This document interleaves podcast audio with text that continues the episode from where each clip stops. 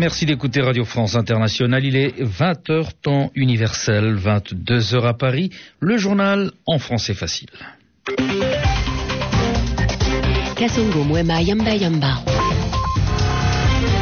Avec Laurie Fachot. Bonsoir. Bonsoir euh, Kassongo, bonsoir à tous. Hillary Clinton est à Bombay en Inde. La secrétaire d'État américaine a rendu hommage aux victimes des attentats de novembre dernier. Elle a appelé le monde à lutter contre le terrorisme. Sommet ce samedi entre les présidents d'Azerbaïdjan, d'Arménie et de Russie à propos du Haut-Karabakh, un dossier sensible dans cette enclave azerbaïdjanaise majoritairement peuplée d'Arméniens.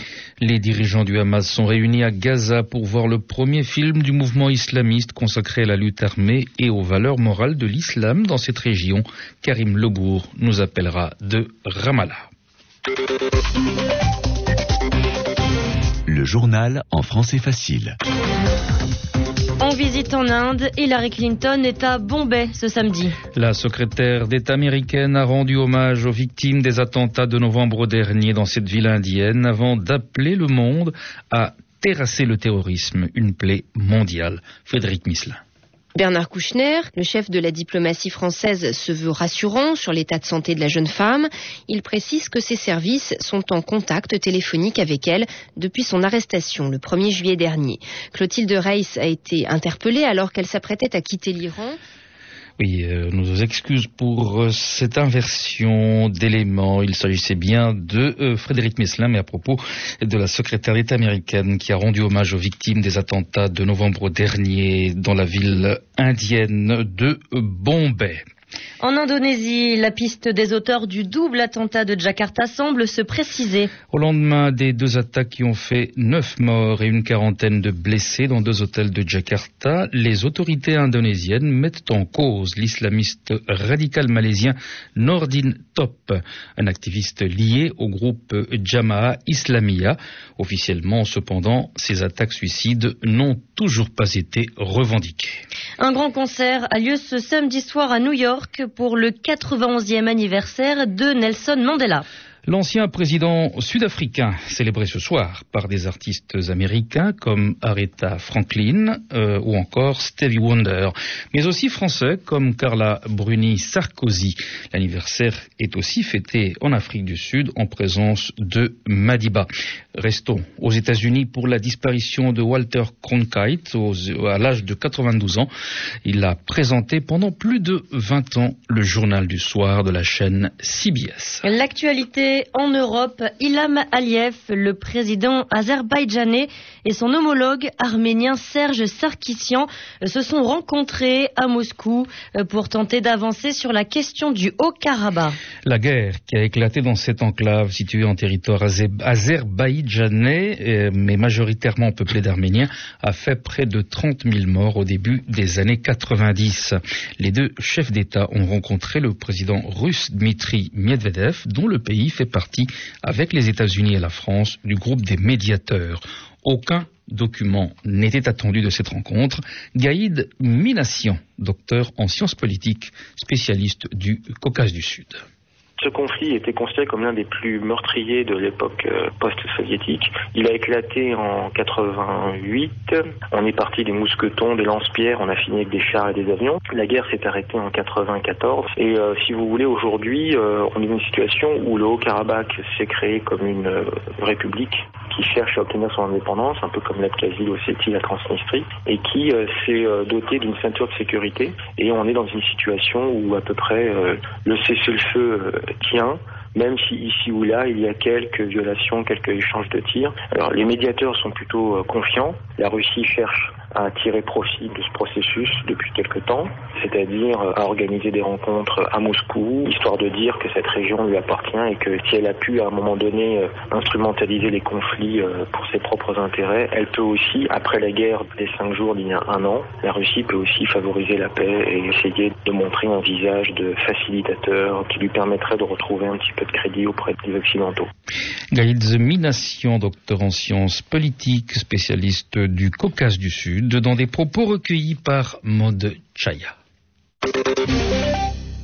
On en sait un peu plus sur les intentions des extrémistes Shebab somaliens à propos des deux agents français enlevés mardi en Somalie. Selon Mohamed Ali Ibrahim, un responsable somalien, les deux hommes ont été déplacés de Mogadiscio vers un endroit où ils devraient être bientôt jugés selon la charia, la loi islamique, pour espionnage. Les Mauritaniens ont répondu nombreux à l'appel des urnes ce samedi pour l'élection présidentielle. Oui, pour refermer la parenthèse ouverte en août 2008 par le coup d'État militaire du général Mohamed Ould Abdelaziz, neuf candidats étaient en lice, dont l'auteur du putsch, l'auteur du coup d'État du 6 août dernier, qui se dit sûr d'être élu dès le premier tour. Vous êtes à l'écoute de Radio France Internationale.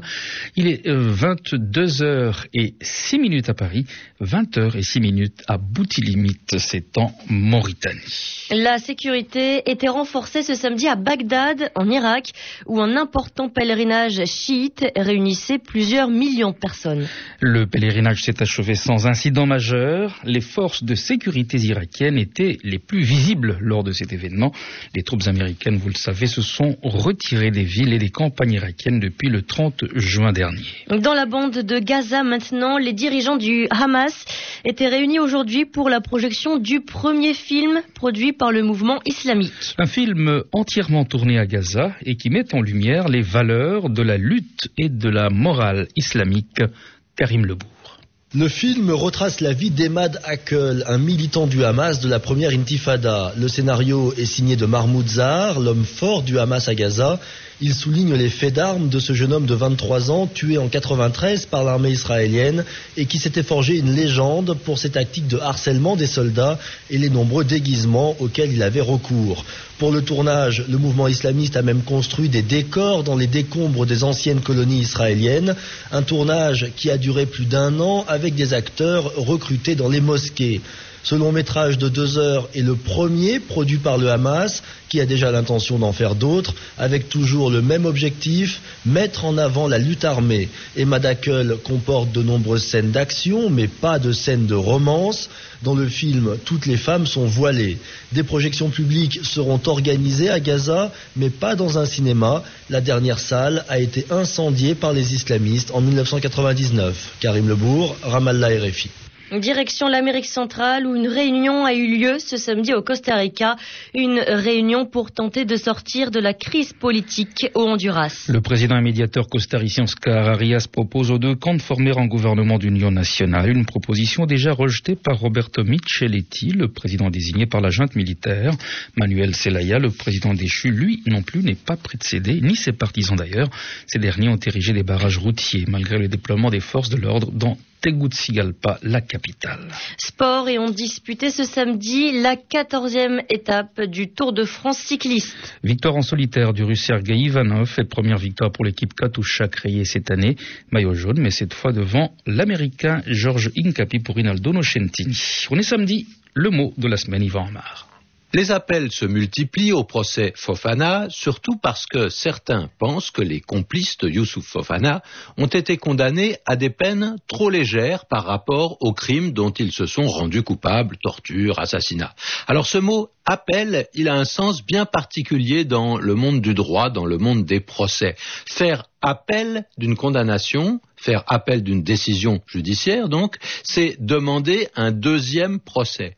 Ou bien le condamné demande une deuxième chance, ou alors c'est la partie civile, ceux qui demandent justice, qui vont demander des peines différentes. Et cette deuxième décision passe par un nouveau décor. Non seulement un autre procès, mais un autre tribunal, d'autres juges, donc une autre juridiction. Le mot appel, il est intéressant parce qu'il nous aide à nous souvenir que les procès se passent plus dans l'oral que dans l'écrit on dit quelque chose. Même si aujourd'hui on écrit beaucoup, un procès est un événement où on commence par parler. Il y a la plaidoirie de l'avocat pour défendre son client, il y a le réquisitoire, du procureur, par exemple, du côté de l'accusation, et on parle. Le mot d'appel, qui fait penser à un cri, se place bien dans ce jeu des mots, comme un appel au secours, ou tout au moins un appel à la justice. Et pourtant, l'expression, elle est devenue tout à fait courante. On dit faire appel, on parle d'un procès en appel et d'une cour d'appel pour désigner le tribunal qui sera chargé